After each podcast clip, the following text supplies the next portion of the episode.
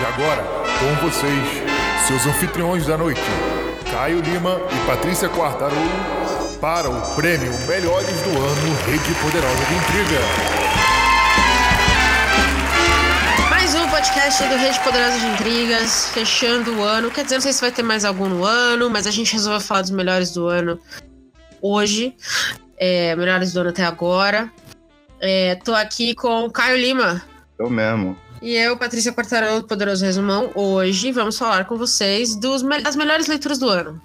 Não é não, Caio? Com certeza, no mesmo dia que o Faustão promove os melhores do ano. Nesse, Puta merda. nesse momento, o melhor Que ator fantástico. global deve estar sendo coroado e a gente tá aqui Que gravando. fantástico.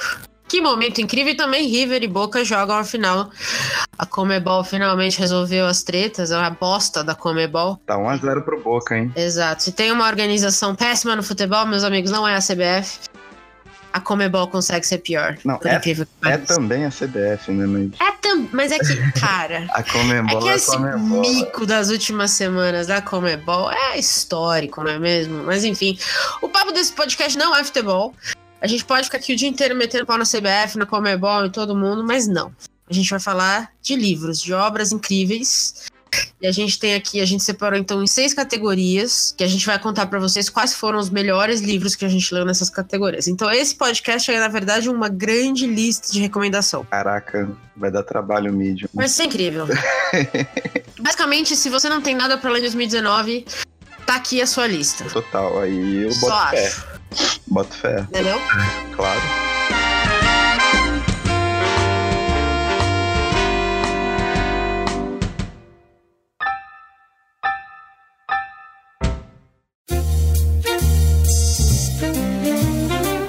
Então vamos começar falando de contos. O que, que você acha? Acho uma boa. Me fala então, o que que você. Quem que você elegeu esse ano como opção revelação de contos? Então, já vou fazendo meia-culpa aqui pros autores Ixi, que Maria. se sentirem ofendidos, mesmo no além.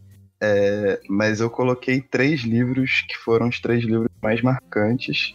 Primeiro, já tinha comentado aqui, Franz Kafka, Blumfeld, Um Solteirão de Mais Idade, Outros Contos, que saiu pela José Olímpio, com tradução do Marcelo Bax, que é um dos melhores tradutores de alemão que temos. E, cara, Kafka, né?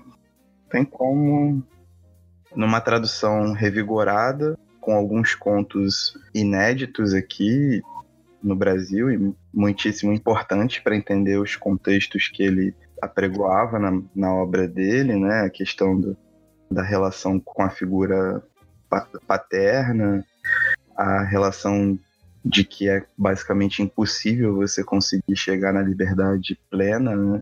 Alguma coisa vai acabar te prendendo de alguma forma. É, enfim, é uma loucura só. Você não vai ficar bem lendo esse livro. Não adianta. Muito bom. Ninguém fica bem lendo Kafka. E esse sentimento de, de, de que foi um dos grandes livros do ano foi impulsionado porque na minha recente visita a São Paulo, eu acabei pegando a peça Um Beijo em Franz Kafka, lá no MASP. E muitos dos, muitos dos contos do livro, que são classicões do, do, do- Kafka, foram citados ao longo da peça, né? O trabalho do, do roteirista foi incrível, inclusive. E aí, né, veio aquele sentimento de, de um carinho maior ainda pelo livro. Muito bom. E é isso. Primeira indicação, Franz Kafka, Blumfeld, um solteirão de mais idade. E outros contos. Aí, a segunda indicação tem a ver com Franz Kafka também. E também já passou por pelos podcasts, podcasts passados, que é o Kafkianas, da Elvira Vigna, que são 20 contos ou 20 histórias do Kafka, recontadas pela Elvira. Infelizmente, morreu, acho que final do ano passado, mas uma baita autora, uma das mais originais das últimas três décadas aí. Que você também já indicou no Poderoso aqui esse livro, né? Já indiquei, já Boa. indiquei, livraço. E bom, a Elvira tinha uma visão à frente do tempo, qualquer seja o tempo que ela vivesse, e Kafka estava mais à frente ainda, né? Então foi meio que um. Foi meio que uma, uma viagem Que maravilhosa. dupla. que dupla. Falou tudo. E meu terceiro livro foi uma parada que eu li recentemente, um pouco antes de, de, de ir para São Paulo, que me surpreendeu, que me chocou demais, que é de um autor brasileiro, Emílio Faria, o Sebastopol, lançado pela Alfaguara. Não faz muito tempo também, tem uns dois, três meses. São três contos de um mote comum, mas o trabalho dele com linguagem é espetacular, cara. A forma como ele conduz a narrativa para chegar a, a para te entregar as sensações e para fazer com que você perceba e dance, né, durante a durante a leitura ali com ele é algo fantástico, assim, um livraço, um livraço, o cara escreve muito bem. Eu acho que é isso, esses são os três, minhas três indicações, Paty, as suas indicações de conto. Muito bom. Bom, eu tenho três também para contos. Três coisas muito boas que eu li esse ano. A primeira, que eu acho que a gente já conversou aqui nesse podcast, já discutimos a extensão, é o Objeto Quase, ah, do Saramago. Nosso primeirão, né? O primeiro, exato, que deu, que deu, resultou tanto bate-papo, tanta conversa profunda entre a gente, que a gente decidiu transformar esse, essa conversa toda num podcast. Então, é o nosso primeiro episódio aqui é, é, dedicado a dois contos de objeto quase, que são, acho que a gente discutiu na época, os nossos contos preferidos do livro. Sim. Mas o livro todo é muito bom. Então, é, e ficou muito marcante para mim porque foi minha primeira experiência com Saramago. Então achei, achei muito marcante que de uma primeira experiência com o autor né, que eu já comentei algumas vezes aqui, do qual eu tinha um pavor, é, saiu uma das minhas leituras preferidas do ano e um dos meus projetinhos preferidos. Então, é, se você quer conhecer um pouquinho mais desse livro específico, acho que pouca gente fala sobre Objeto Quase, é, ouve esse nosso primeiro episódio, porque tá bem legal. Inclusive, eu tava lendo Centauro esses dias, relendo, no caso. Que é muito bom também. Caraca, maluco. Fiquei bolado, hein? Não é? Tava outro podcast fácil. pois é. é. A minha segunda indicação é As Coisas que Perdemos o Fogo, da Mariana. Ai, meu Deus, eu anotei aqui o nome dela num garrancho que nem tô conseguindo ler agora. Mas ela é uma escritora, Mariana Henriques. Ela é uma escritora argentina que eu conheci esse ano também, é, por acaso. Achei o título muito impactante. Comprei, basicamente comprei o livro porque o título é impactante e a capa é linda. E foi assim que aconteceu. E são, são a maioria dos contos, se não todos, se passa em Buenos Aires. E aí eles falam de várias áreas diferentes da cidade. São uns contos que têm um viés um pouco de terror, um pouco de suspense, mas eles são muito reais. É, eu achei incrível como ela escreve sobre a cidade. Eu gosto muito de Buenos Aires, então foi muito legal poder ler esses contos. É uma voz feminina, acho que muito forte aí, sendo da Argentina. Talvez valha a pena ficar de olho nela. É, esse foi, acho que se não o primeiro livro que ela publicou, um dos primeiros.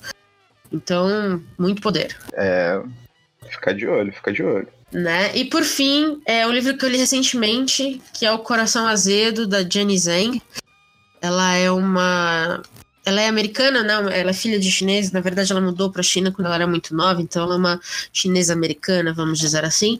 E os contos dela são todos falando sobre essa experiência de imigrantes nos Estados Unidos, principalmente de chineses primeira geração.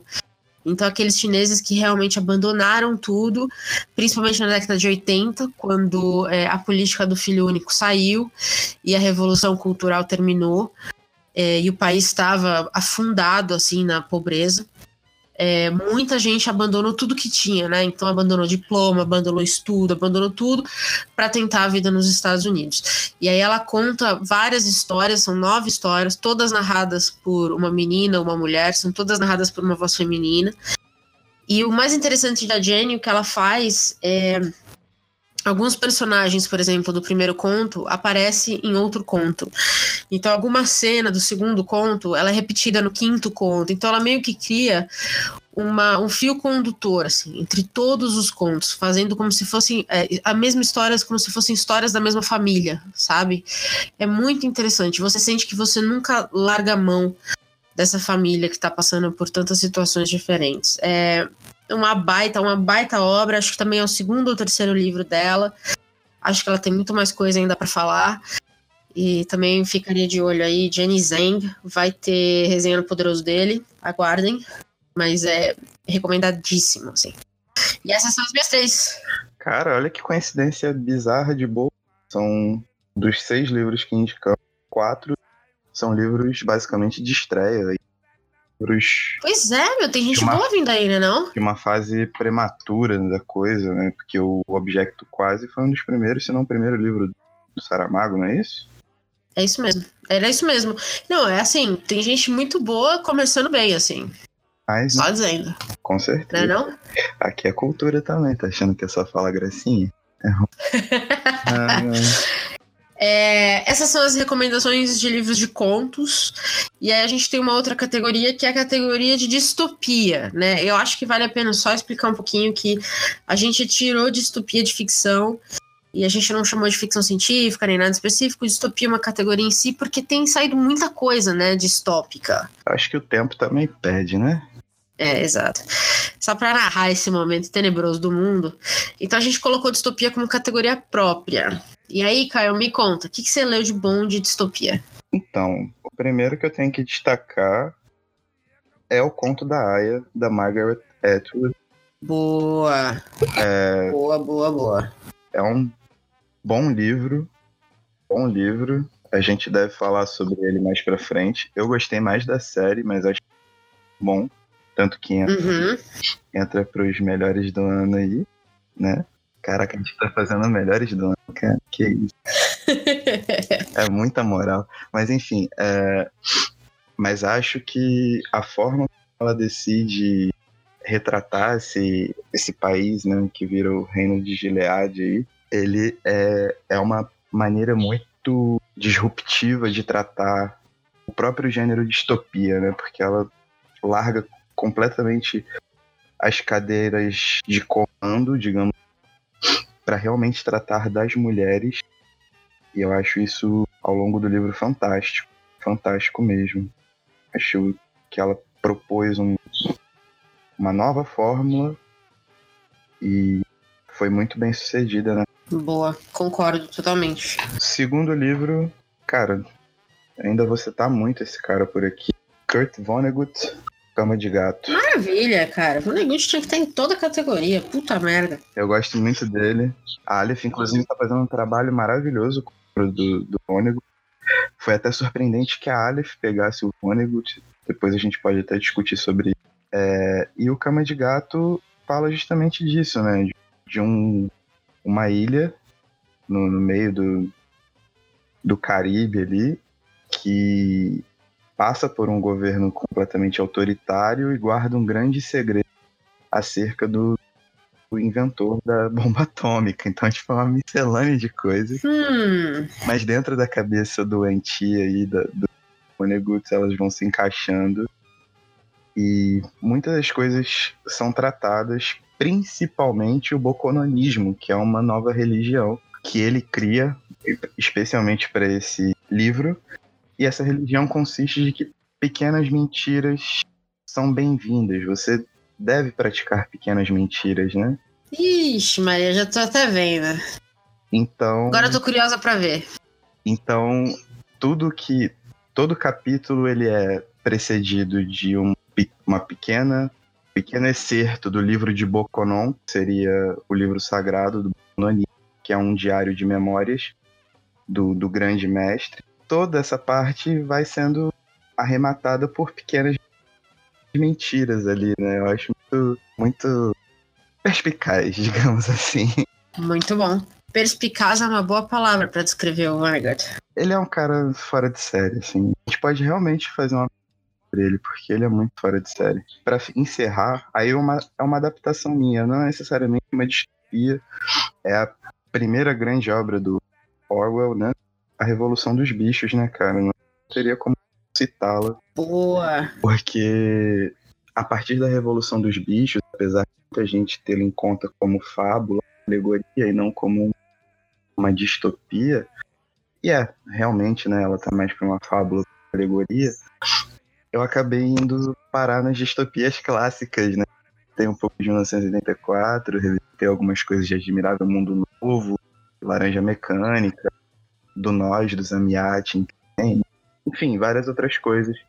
Eu fui pegando umas anotações que eu tenho soltas aqui, então decidi colocá-lo como representante de honra e uma licença poética, porque aqui a gente pode fazer porque é nosso prêmio.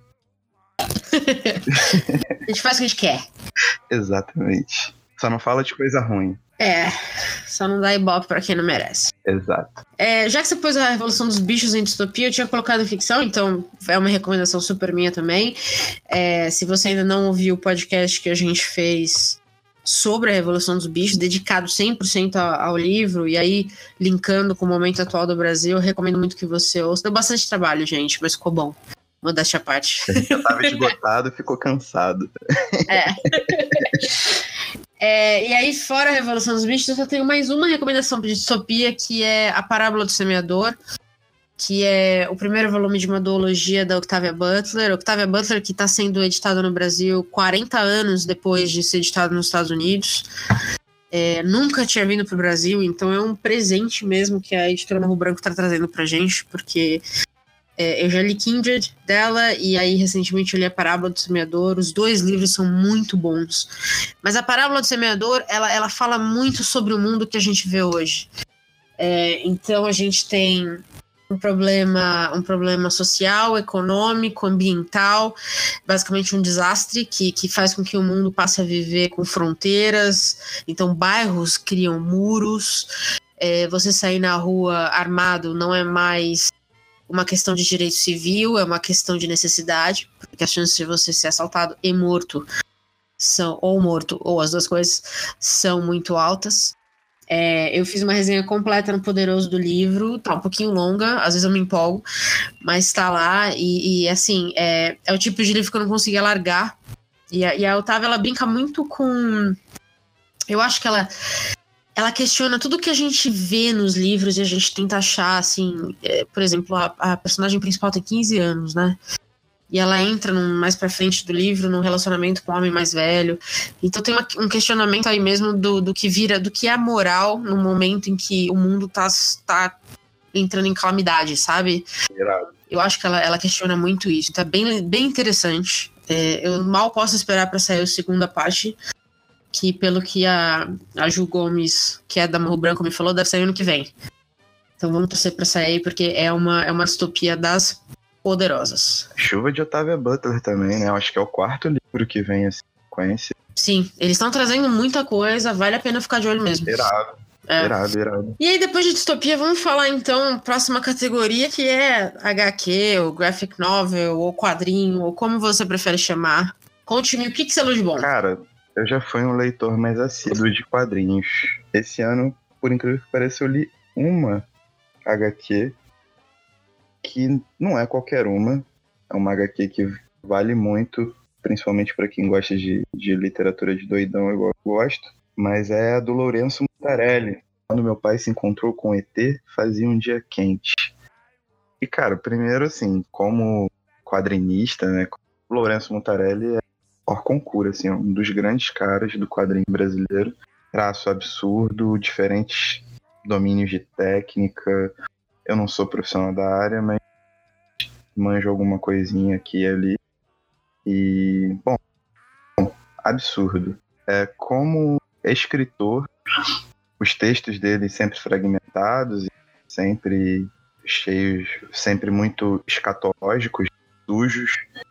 Eu acho que ele fez uma nesse quadrinho específico, ele fez uma transgressão.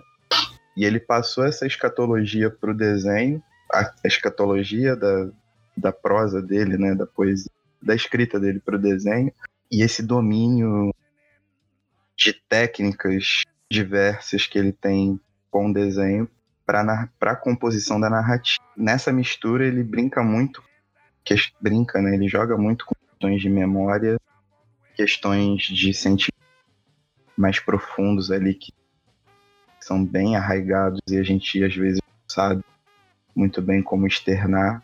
É uma HQ que você toda hora tem que ficar muito de olho nos detalhes dos desenhos. Essa é a minha recomendação, Zé Fini. Muito bom. É... Eu tô contigo, cara. Esse ano foi o ano que eu li pouco, poucas HQs, queria ter lido mais. E a minha. Eu tenho uma indicação só também, mas eu recomendo muito que todo mundo busque, que é Jeremias. que é daquela coleção é, da Turma da Mônica, de quando eles estão, digamos, revisitando as histórias da Turma da Mônica de personagens secundários. E a história de Jeremias foi recontada por Rafael Calci e Jefferson Costa. E aí ele fala muito sobre Jeremias na adolescência e, e onde ele encontra racismo e preconceitos e tudo mais. Jeremias, para quem não sabe, é o único personagem negro, se eu não me engano, da Turma da Mônica. É, então virou uma. De uma história de quadrinhos infantil, virou uma HQ, eu acho, muito poderosa. E muito necessária, né? Para um país tão racista que finge que racismo não existe. É, é, é muito bonita a história toda, como os pais dele explicam para ele o que é racismo, a forma como ele começa a enxergar isso. É muito delicado como eles fazem todo, toda essa história, como eles contam, porque no final das contas, o Jeremias ainda é um personagem infantil. Uhum. Né? Para quem leu, cresceu lendo ele. Ele é, é, Acho que todo mundo que cresceu lendo a turma da Mônica, pelo menos eu, eu, tenho muito carinho por todos os personagens da turma. Então foi, foi muito bonito ver esse, esse contexto da história do Jeremias, porque ele sempre foi uma minoria que, quando você é criança, você mal percebe que ele tá ali como minoria. Sabe? Eu nunca parei pra pensar que o Jeremias era negro ou não. Ele tinha as histórias dele e tudo mais. Então, é, eu acho que é, é muito, muito relevante é aquele tipo de HQ que sai na hora certa, quando a gente precisa. Sabe assim? Sei, sei, sei. Então, vale a pena, quem tiver afim de ler. Eu acho que, pelo que eu tenho visto de, do feedback do pessoal, todas essas histórias da nova da turma da Mônica aí tá saindo assim, estão sendo coisas incríveis, tá? Já me falaram que choraram lendo a história do Bidu, outras histórias assim, então talvez seja aí uma HQ que eu vou investir um pouco mais, uma, uma série, vamos dizer assim, que eu vou investir mais no futuro. Mas a do Jeremias, certamente eu recomendo demais.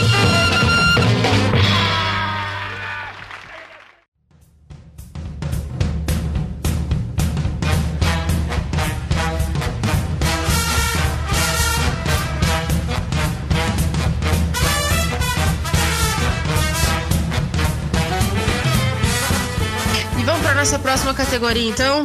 Vamos. Próxima categoria é não ficção. Uma categoria que eu amo muito. Uh. E aí, tô dedicando esse final de ano. Tô, eu acordei em dezembro com vontade de só ler não ficção, cara. Não sei o que aconteceu. É, mas vamos lá, me conta um pouco o que, que você leu de bom de não ficção esse ano. Então, cara, eu acho que o primeiro livro muito contundente. É, a autora me foi indicada pela Fernanda Marão, minha excelentíssima irmã. E é, só que o que ela me indicou foi O Vento que Arrasa, que saiu pela Kozak na IF e é um livro. E de repente a editora Todavia lança o Garotas Mortas. Estou falando hum. de Selva Almada. E ela faz um trabalho mais jornalístico, no caso, em que ela narra a história de três jovens argentinos que sofreram, né, de feminicídio. Ao longo dessa narrativa, ela vai contando também as experiências dela de juventude, de, como ela se comportava e a visão de mundo que ela tinha à época, mais ou menos. Ela tinha a mesma idade que a jovem. E eu achei incrível, primeiro, é, o trabalho jornalístico dela como ela consegue trazer questões tão pesadas sem conferir o peso à caneta em si, né? Tipo, você tem o peso do livro e tem o peso do exercício de ler o livro. E, uhum. e ler o livro é, é extremamente fácil.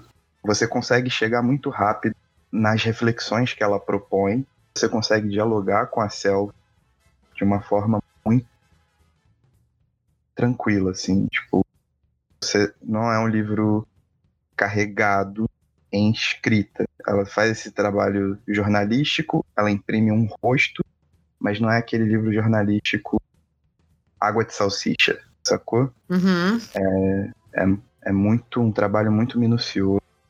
Dá para perceber o quão envolvida emocionalmente ela o tempo inteiro. E o outro que, que realmente me impressionou muito é como ela consegue fazer das pequenas atitudes coisas mananciais para então às vezes ela lança uma mapa sobre um, pequenas coisas que podem ter sido até com ela são memórias afetivas dela necessariamente das três meninas que foram assassinadas, mas a partir dessas pequenas coisas, desses pequenos aspectos, ela vai abrindo o leque, né, e torna tudo muito, muito claro, assim. Uhum. Ela faz muito bem esse jogo o tempo inteiro. Isso também ajuda nessa, nesse diálogo conversa. Cria vários pontos de identificação, de dúvida, sugestão e etc. Então, trampo incrível. Acho que para a realidade Brasil brasileiro, né? Uhum. Mulheres agredidas aí a cada 11 segundos, um minutos, agora não a estratégia, a, a estatística certa, mas ainda assim é um número grave. Todo mundo deveria pelo menos passar o olho no e é isso. Essa é a primeira indicação. Selva Amada, Garotas Mortas, livraço. Aliás, fazendo aqui que porque você recomendou tanto, eu comprei esses dias, hein? Vou em breve a gente conversa. Pô, cara, eu acho que também vai valer um podcast. Possivelmente, cara, mas segura aí, porque, ó. Não, tô ligado. Comprei e tá aqui, mas eu comprei por indicação sua. Não, tá, tá vendo como as coisas funcionam aqui? A gente indica. Pois é. E a gente mesmo compra. A gente se cobra. a gente se cobra. A gente é o nosso principal sensor da qualidade. Segunda indicação, a gente fez um programa maravilhoso sobre ele aqui. Misha Glenn, o dono do mundo, conta a história do Nem, ex-dono do Morro da Rocinha. E, cara, não tinha como ficar de fora. Um jornalista investigativo brasileiro fazer uhum. e dissecar o, a vida do NEM e trazer os que, que é o, o, narcotráfico no Brasil, mais precisamente no Rio de Janeiro, né, como ele se organizou através de quatro décadas aí para se tornar esse monstro basicamente refreável. É, se você quiser saber mais, ouça nosso episódio número 5, que a gente tem uma discussão bem legal com o Gustavo Angeleschi, nossa editora aí. Salve, Gustavo. E com o Bruno. E com o Bruno do Poderoso, gente boníssima. Também pode participar aqui mais vezes, né? Certeza, cara. Os dois, aliás. E o terceiro, cara, é uma parada assim. É um, é uma autobiografia, na real, do nosso excelentíssimo Madiba, o Nelson Mandela, que estaria completando 100 anos esse ano. É um livro que eu já li quando adolescente, voltei agora pela data, né, simbólica, pelo centenário do cara. E, cara, o que eu vou falar, né? Belo pela liberdade. E é isso, eu acho que fica, fica a dica. Eu não sei se está disponível em livraria. Quem puder, pode botar na listinha. Excelente.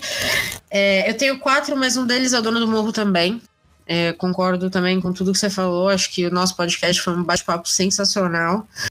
Obrigada, Gustavo, até pela recomendação do livro. Foi uma, um baita livro que, inclusive, já emprestei para uma galera e já falei sobre para uma galera. Vale muito ler. É um trabalho de, de pesquisa jornalística bom mesmo, assim. É, e além desse, eu tenho mais três.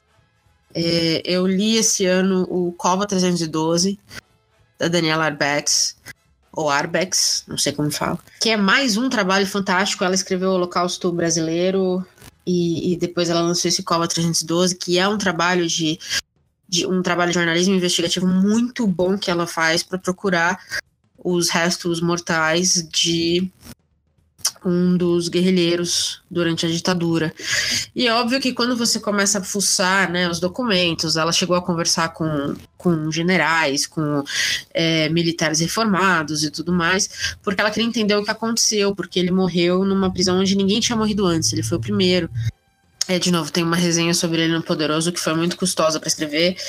A Daniela Arbex acho que é uma das grandes joias do jornalismo brasileiro sendo muito sincera, ela pega um tema que acho que muita gente não quer escrever sobre, ou tem medo de escrever sobre, e ela realmente faz um trabalho é, muito, muito incrível. E o Cova 312 é tocante, cara. Eu chorei em vários momentos do livro. Ela é muito. O nível de detalhe que ela coloca ali é, dá para você sentir na pele muita coisa, sabe? Não, ela é demais, sim. Eu fiz um trabalho com o Holocausto Brasileiro para Flip de 2017, Hum, que foi sobre o Lima Barreto, e eu tava. E o texto que eu elaborei pra época foi como se relacionava, né? O escravidão a novas formas de escravidão. E sendo. E eu entrei na parte dos hospícios, porque né, Lima Barreto, pai do Lima Barreto, foi um almoxarife de, de hospício, ficou meio doido também. E depois o Lima Barreto foi, foi internado em hospícios durante a vida inteira. E eu peguei o Causto Brasileiro pra ler que essa moça faz. Não, não, cara. é, ela faz um trabalho que é, eu acho que é muito ímpar na nossa, no nosso jornalismo. Acho que são pouquíssimos jornalistas que fazem o que ela faz hoje. Com certeza. O outro é o Caliban e a Bruxa, Ah, é da Silvia Federici. Acho que quem tá aí no, no Instagram e segue perfis de, de livro já deve ter visto várias pessoas falarem sobre esse livro. É da editora Elefante. É um livro. Primeiro que é uma edição fantástica. O cuidado com a edição é um negócio maravilhoso. Vale cada centavo. E é um estudo sobre as bruxas, né? As mulheres que foram classificadas como bruxas aí durante a, o, a Idade Média, mas não só isso, ela conta muito sobre é, como o feudalismo mudou a dinâmica de família, o papel da mulher, o papel do corpo da mulher, da sexualidade, como isso eventualmente é, foi tratado pela igreja, pelo Estado. Aparentemente todo mundo, até hoje a gente vê isso, né? Todo mundo tem uma opinião sobre o corpo da mulher. E, e isso virou uma literal caça às bruxas. Então ela, ela faz um trabalho muito, muito incrível de, de, de pesquisa e de, de contar história, sabe? Não é uma história maçante, não é uma. Apesar de ser um trabalho um pouco mais, digamos. é, eu acho que até um pouco mais, eu vou, chamar de acadêmico do que o da Daniela Arbex, por exemplo. Tem muita, muita referência, muita fonte. É, ainda assim, não é um livro difícil de ler e não é um livro impossível de ler. Né? Às vezes, quando a gente fala que um livro é um pouco mais acadêmico, as pessoas automaticamente imaginam que é complicadíssimo. Não é o caso. É um baita livro, é um baita estudo, vale a pena. É, então, eu vou deixar aqui a referência Caliban e a Bruxa. Se vocês quiserem ler mais sobre o livro, eu vou deixar o link no Medium do a, a Maria do Impressões de Maria fez uma como se fosse uma, uma série de posts discutindo temas do livro. Então eu vou deixar o link para vocês acompanharem também, porque ela fez um trabalho fantástico é, nos textos. Acho que vale a pena. irado, irado. É um livro que tá na minha lista também. Vale a pena, cara. Você vai curtir. E por fim, para fechar essa, essa lista de não ficção, é, eu recomendo muito os diários de Sylvia Plath, que eu li esse ano. Foram reeditados pela, pela editora Globo, acho que saiu pela Biblioteca Azul. E são 800 páginas ali é, de, de uma mulher muito complicada. É, eu acho que a Silvia Plath no final era muito mais do que muita gente esperava. E eu acho que ela mesma se, se subestimava às vezes.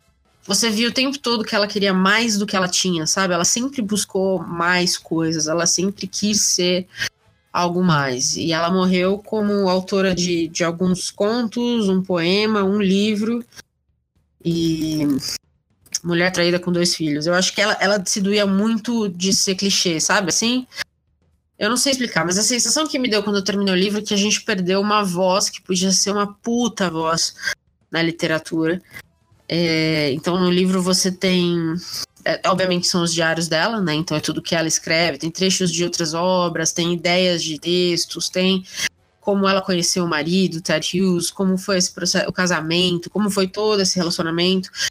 É, a gente sabe que os, os diários foram editados. O próprio Ted Hughes, Hughes destruiu, acho que um ou dois volumes, Uhum. porque por motivos de não sabemos, mas suspeitamos. E a gente sabe a, a- a história é que ele era, né? Ele traiu ela várias vezes, ele era um mulherengo e tudo mais, mas a gente nunca consegue provar isso abertamente. Eu acho. É, lendo só esse livro, acho que não. Louco. Mas é muito bonito, a escrita dela é muito bonita, ela abre o coração nas páginas, é uma visão muito da alma dela. Então acho que é uma leitura pesada às vezes, mas achei muito enriquecedora. Aguenta coração. Isso. Nessa linha. Vamos pra poesia, então? Falar um pouquinho de coisa boa, de mais leve, Opa, assim? opa. Mais lindo.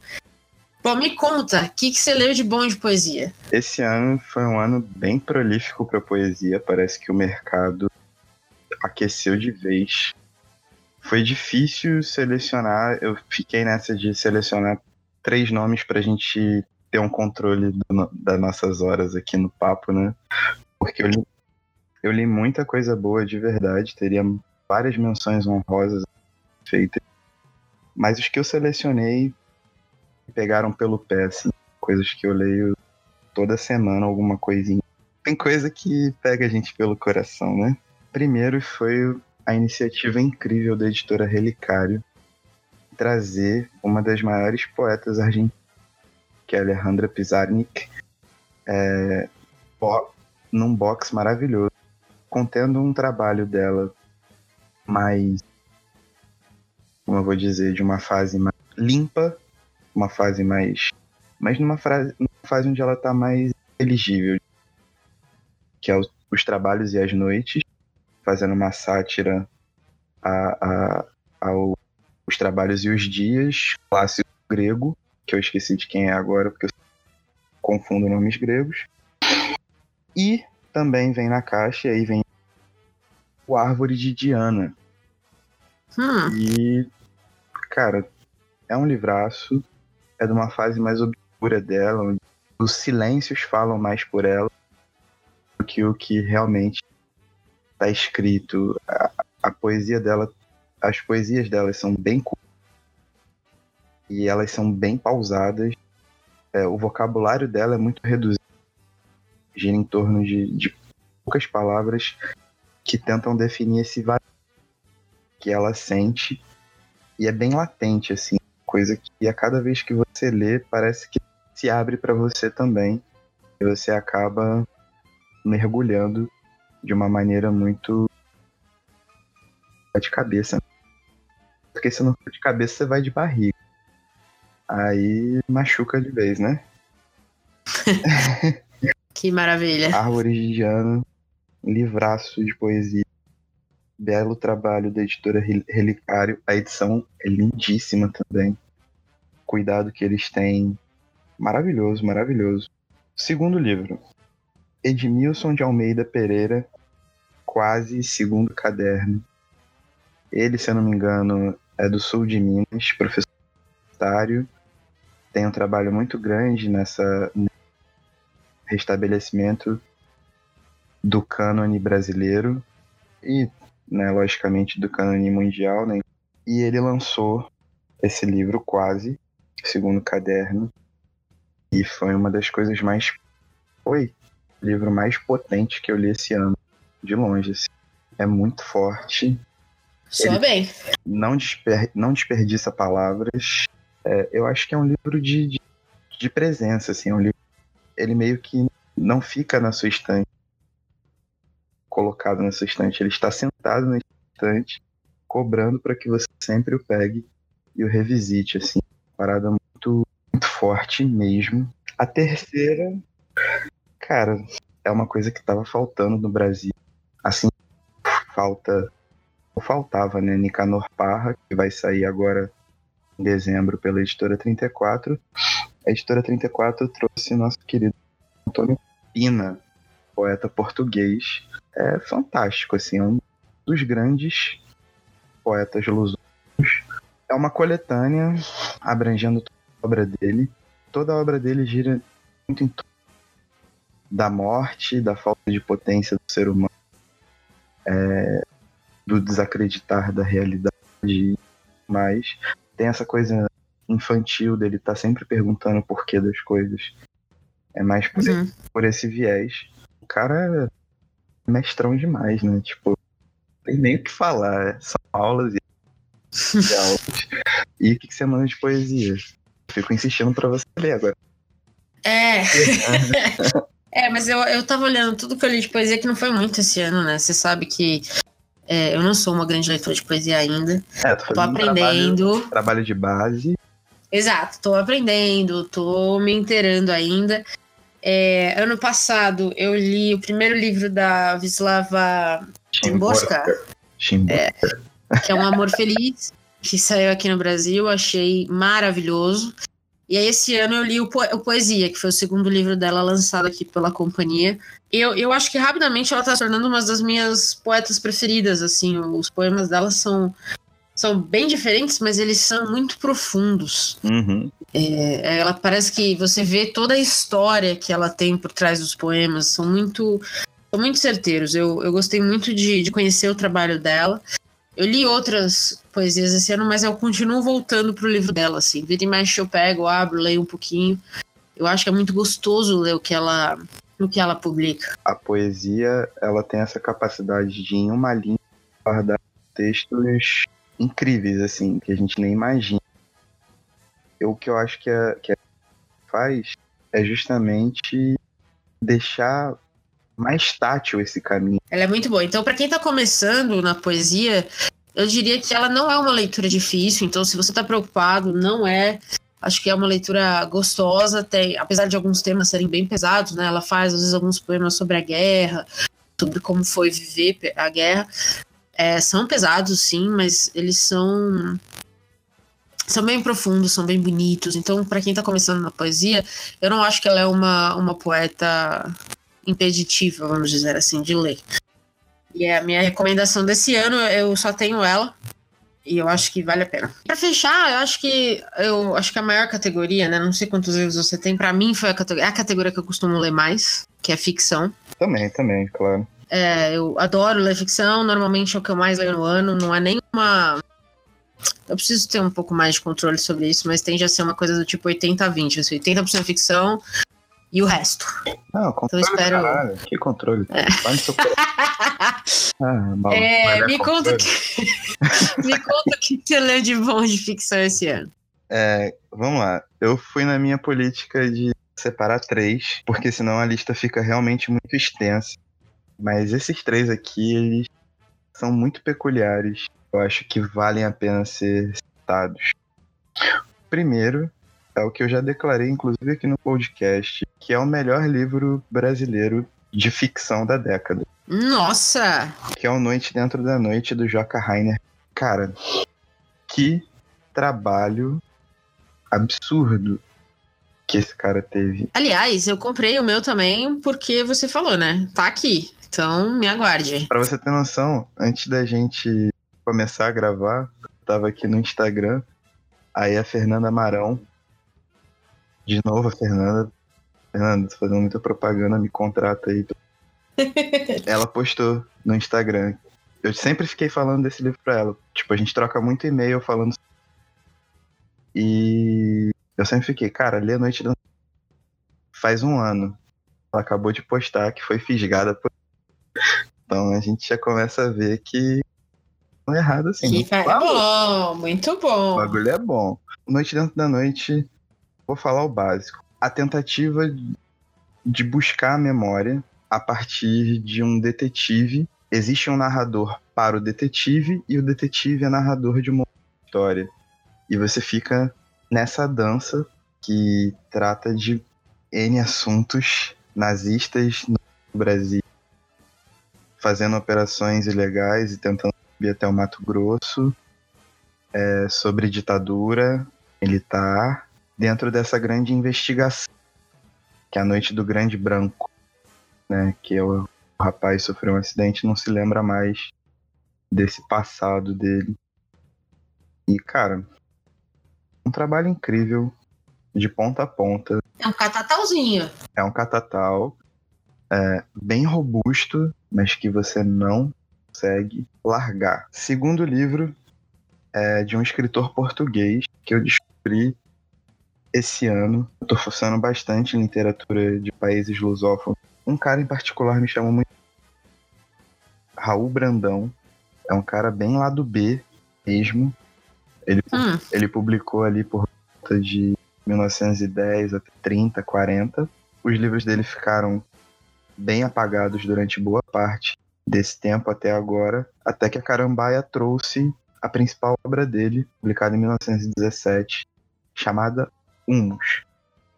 Humus uh, não tem personagens bem caracterizados. Se passa numa vila qualquer, no meio de Portugal qualquer no tempo e mistura ensaio, diário, poesia, mistura vários estilos literários diferentes para a história dessa insignificância. É uma parada absurda. Absurda. Raul Brandão é um. Com Humus é um dos grandes. Eu já recomendei outras vezes. É, na época que eu li. E algumas outras pessoas leram, indicação, gostaram, se amarrando. Acho que foi a minha leitura do ano, impactou muito, de verdade. Foi uma parada que eu fui de coração aberto, só me joguei e foi. Tem hora que dá vontade até de você ler em voz alta, porque, tipo, todo mundo tem que saber aquilo ali, cara. Fica a dica, é, Humus saiu pela Carambaia aqui no Brasil. Carambaia arrasando. E como terceira recomendação, um livro publicado pela minha queridíssima editora Mundarel, que eu sempre toque aqui sobre ela. Tem um catálogo uhum. maravilhoso.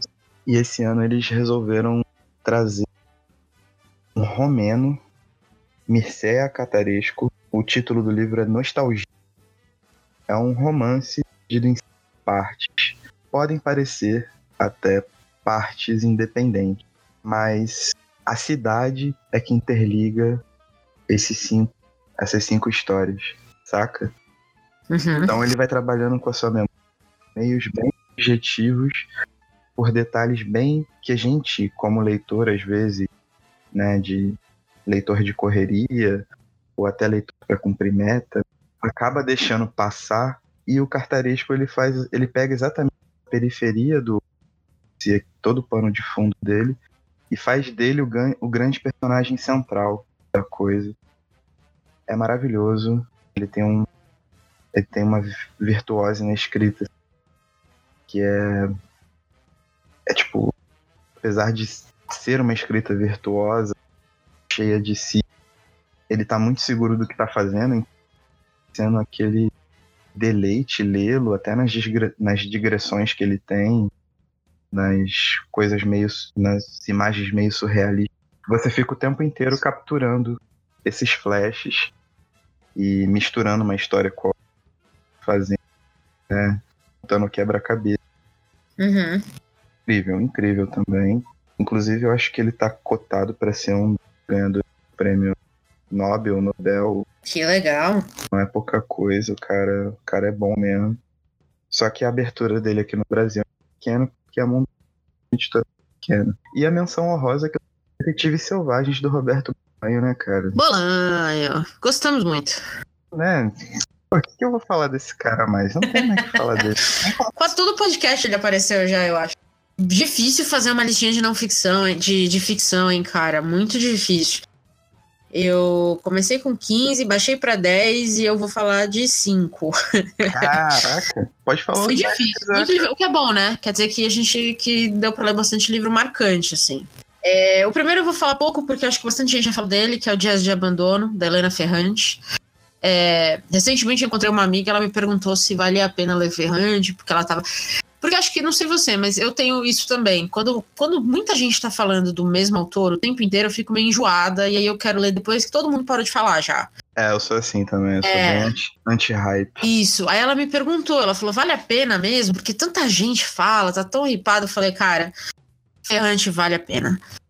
É, Dias de Abandono é magistral. Ela conta a história de uma mulher abandonada pelo marido, do ponto de vista da mulher. Então, todo, todo tudo que essa mulher vai passar do momento que a situação começa até aí ela, ela finalizar o livro.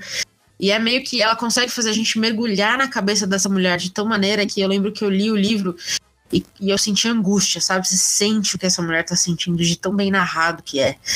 Então, eu não vou nem me alongar demais, eu só tenho a dizer para você assim, do mesmo jeito que a gente tem o Leia Hilda Hills, leia Ferrante. Leia Ferrante, vocês não vão se arrepender. Ela escreve mulheres de uma maneira fantástico. Impressionante mesmo. Pois tá servindo para mim, porque até agora eu não peguei Ferrante pra Então, tá, tá bem lamentável esse ponto aí, né? Que isso? Leia Ferrante, Caio. Leia Ferrante, cara. Você vai curtir, eu acho que você vai curtir, mas Pode ser até uma coisa pra gente conversar também aí no futuro, não sei. Muitas ideias para 2019, né? Surgindo assim. É, a minha segunda indicação é um livro que fazia mais de 10 anos não era editado no Brasil e saiu no começo desse ano pela Biblioteca Azul, que é o Johnny Vai à Guerra. Eu tava atrás desse livro já fazia muito tempo e não achava nem em sebo, nem em lugar nenhum. Para quem tá procurando um livro, eu gosto muito de literatura de guerra, tanto ficção como não ficção. E o Johnny Vai à Guerra é um livro que dizem, eu não sei se é verdade, dizem que foi inspiração do Metallica pro Black Album, né? Pro, pra quando eles falam de pro One e essas músicas que eles têm. Caraca, que louco. Eu não sei se é verdade, mas é, eu tava atrás desse livro, porque é um livro muito marcante do Dalton Trumbo. E li, pra vocês terem uma ideia de como esse livro é marcante, eu li no começo do ano e vira e mexe, eu ainda me pego pensando na história, é, porque é um livro anti-guerra, na verdade. Ele vai contar a história de um soldado caído que ele começa a questionar tudo o que ele ouviu para chegar até a guerra, né? Então a pressão que o homem comum sente de ser um homem, entre aspas, honrado e defender o seu país, é, a questão de, da política, né? Como a, os políticos vendem a guerra, como os políticos convencem as pessoas de que a guerra é necessária. É, o livro foi escrito, foi publicado em 39, 10 dias antes da Segunda Guerra eclodir. Então, ele foi escrito sobre a Primeira Guerra, mas obviamente que ele vale por muito mais do que isso. O Dalton Trumbo, o autor, automaticamente foi jogado na lista negra, foi, foi investigado pelo governo, foi tido como um opositor, um traidor ao país. Então ele sofreu uma penitência muito forte por ter escrito o livro. Ele teve que trabalhar em Hollywood depois sob um pseudônimo. É, o filme, o livro foi adaptado para o cinema, acho que em 71. Ele, ele escreveu o livro depois que a lista negra já tinha sido banida. Mas ele foi sim chamado de comunista. Vocês sabem como são. Essa história de você chamar de comunista todo mundo que é contra alguma coisa é, não é nova, tá? Não é nova e não é só do Brasil. Isso tem acontecido meio que constantemente nas Américas, assim, no Novo Mundo. O Novo Mundo tem uma, uma certa um certo medo bizarro de, do comunismo que, enfim, não vamos discutir isso agora. Isso é... é... Mas o livro é incrível. É, vale a leitura. Ele é um livro curtinho, na verdade, acho que tem umas 100, 150 páginas. É um livro para ler rápido, mas é um livro muito denso, muito profundo quando você para para pensar em tudo que ele está questionando ali. E é um livro que abertamente questiona a guerra e a necessidade da guerra. Então, para um cara publicar isso em 39, eu acho que é, é, muito poder. Então, eu fiquei muito feliz quando a Biblioteca Azul relançou, reeditou né, o livro aqui no Brasil. A edição tá linda, vale a pena conferir. É, e aí, falando em livros que não são editados no Brasil há muito tempo, editoras brasileiras, As Vinhas da Ira, né? Cadê? Pô, né? Não se acha mais, cara. Não tem mais. Acho que é a Record que tem os direitos, eu não sei. Mas assim, é. cara, esse livro tem que ser reeditado assim para ontem, entendeu? Tem que ser. Todo mundo tinha que ler as vinhas da era na escola, como é nos Estados Unidos. Tem um motivo para ser um livro que se lê na escola. É um puta livro. Aliás, tem resenha de Johnny Vai Guerra, tem resenha de Dias do Abandono e tem resenha das Vinhas da Eras no Poderoso. Que obra. Eu olha, eu não sei nem como começar. Eu já falei desse livro algumas vezes aqui no Poderoso aqui no, no nosso podcast. É uma obra muito poderosa sobre é, a quebra do país, sobre é, a reforma agrária que é tão necessária e não é feita, sobre a industrialização do, do, da roça, sobre como isso fez com que a, a grande parte ali do, do centro, né, do, do, como eles chamam, do cinturão roceiro dos Estados Unidos se mudasse para Califórnia é, é, sobre a década de 20, então tem muita pobreza, tem muita tristeza, tem muita realidade. O livro traz muitas histórias que foram reais. É, eu não sei nem o que mais dizer sobre esse livro para convencer as pessoas a, a, a lerem. é assim, é um, são capítulo, é um capítulo atrás do outro de uma porrada na sua cara, mas aquela porrada que você sente de verdade, sabe? É... Acho que quando eu comecei a ler, o Caio post, eu postei no Instagram, o Caio mandou assim, quantas Vamos ver quantas caixinhas de lenço você vai precisar, uma coisa assim, né? tem, tem um argumento que você pode utilizar para as pessoas lerem esse livro. É o famoso, ó, oh, você tem que ler isso aí, tá ok? isso, sem muito contexto, sem muita história. Exatamente. Só porque é minha opinião. Exatamente. é, mas de verdade, eu, eu, espero muito que alguma editora, não que esteja ouvindo a gente, mas se alguém estiver ouvindo a gente, por favor, reeditem as Vinhas da Ira. Esse livro merece aquela edição nível Kozak, sabe? Aquela edição assim que você guarda na estante, bonita. tá ali. Pelo amor de Deus. É, e aí tem só mais dois que eu quero falar rapidinho. Um, porque acho que muita gente já leu. Eu fui talvez uma das últimas pessoas na face da Terra a ler esse livro, que foi Ensaio sobre a Cegueira. Mais um Saramago na minha lista. É, demorei para ler, li, tenebroso, maravilhoso, tudo ao mesmo tempo, triste, é, genial. Adorei a história. Ainda não tive coragem de ver o filme. E, não sei se vou ter, na verdade, porque me disseram que o filme fez uma adaptação muito fiel. Então eu não sei se eu quero ver o filme, porque ler, ler o livro já foi bem pesado. É uma, um questionamento constante do, do ser humano, não é mesmo? Com certeza. Eu, eu não vi o filme. Você não viu o filme? Não vi o filme, só. Mas foi adaptado, você sabe, né? Foi adaptado pelo Fernando, Fernando alguma coisa. Não, você, você comentou agora, eu lembro que foi adaptado. É. Filmado, inclusive, aqui em São Paulo. Que cidade propícia, né? Cara, se a gente fosse fazer um podcast só sobre ensaio sobre a cegueira, acho que daria um bloco inteiro sobre como São Paulo é a cidade em que aquilo aconteceria na real, assim, tipo, fatos, entendeu? Ia ser São Paulo. Se é que já não acontece, né? É, exato. Mas a gente não precisa entrar no mérito disso. Enfim, Saramago, ensaio sobre a livro, genial, maravilhoso triste, você vai chorar, você não vai rir, você não vai rir, não tem risada. Você vai só, só chorar, na verdade. Só tristeza. É, mas é bom, é muito bom mesmo. É tudo o que dizem e talvez um pouco mais. E eu quero fechar com mais uma mulher, uma, uma contemporânea, mais uma argentina, que tá lançando, acho que é o seu segundo livro, que é o Distância de Resgate, da Samantha Schweblin. Acho que é assim que fala. É, livro curtinho também, acho que tem 90, 120 páginas no máximo. E é uma história de terror mas é muito bem contada. É quase como.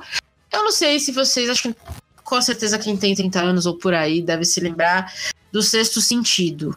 Né, aquele filme com Bruce Willis e aquele menininho pavoroso ah. é, de tão bom que ele era. E, e, a história da Samantha me dá muito, me lembra muito aquilo, porque é aquele tipo de coisa que você pode debater um tempão a história, sabe? E ter várias interpretações. É, tanto que foi um livro que a gente leu para ler Mulheres aqui de São Paulo e foi um debate muito legal. E muita gente entendeu coisas diferentes, foram interpretações diferentes. Então, deu muito pano para manga, uhum. deu muita conversa boa. E, de novo, é uma voz aí contemporânea, uma autora argentina que acho que está vindo com muita, muita, muita força. Se eu não me engano, esse é o primeiro romance dela. Ela tinha escrito já um livro de contos. É, acho que os dois já foram resenhados no Poderoso, um por mim e um pela Ju. Mas assim, baita obra, mais um nome que eu acho que vale a pena ficar de olho aí, porque eu acho que vai trazer coisa boa. Muito boa no futuro. É, só fazendo um adendo, tá rolando um boom latino-americano novamente. Tá, né? cara, tá incrível. E dessa vez eu tô muito feliz de ver muitas autoras latinas, autoras, sabe? Autoras. É, eu tô, eu tô, tá assim, meu, tá vindo muito nome fantástico, muita obra boa aí, de verdade. Acho que vale a pena a gente ficar de olho nisso, viu? Porque tem uns latinos saindo aí que olha fora da curva. Então acho que é isso, cara. Acho que fechamos os melhores do ano até o momento. Melhor que o Faustão. Melhor que o Faustão, cara. Com certeza aqui a gente falou de obras melhores, hein? Imagina dar o prêmio pra Regina Duarte. Uh, pegou pesado. e com essa, a gente encerra essa edição do, do podcast do Rede Poderosa de Intrigas. É, acho que a gente teve um ano fantástico. Estamos com vocês aí desde julho, agosto. É, espero que vocês estejam gostando do nosso conteúdo. É, a gente vai continuar aqui falando de livros 2019 e acho que temos coisas muito boas vindo por aí, hein, Caio? Cara, só coisa boa. Rajada de coisa boa. E é isso, galera. Obrigada por ouvir a gente. Estamos aí em todas as redes sociais: o Rede de Intrigas e o Poderoso Resumão. Instagram, Twitter, Facebook. É, vocês podem seguir a gente nos nossos respectivos blogs. E não esqueçam que no Medium a gente vai colocar essa lista completa com links para resenhas e ou textos que possam ser interessantes sobre cada obra que a gente citou aqui. Que lista, amigos. Meu Deus. Essa aqui vai ser difícil de superar, eu diria. Pô, acho que só do ano que vem.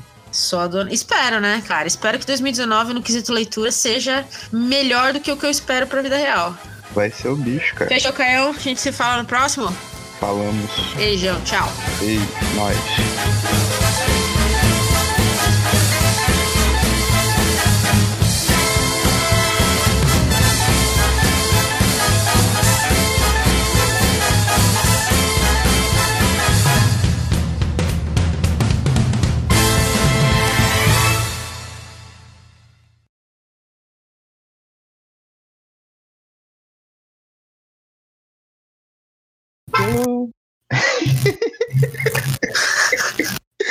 Coisa engraçado. Bem ridícula. Mas enfim, Vai de novo. vamos lá. Não tô chapado. Claro. Mas Este podcast foi editado por Gustavo Angeléia.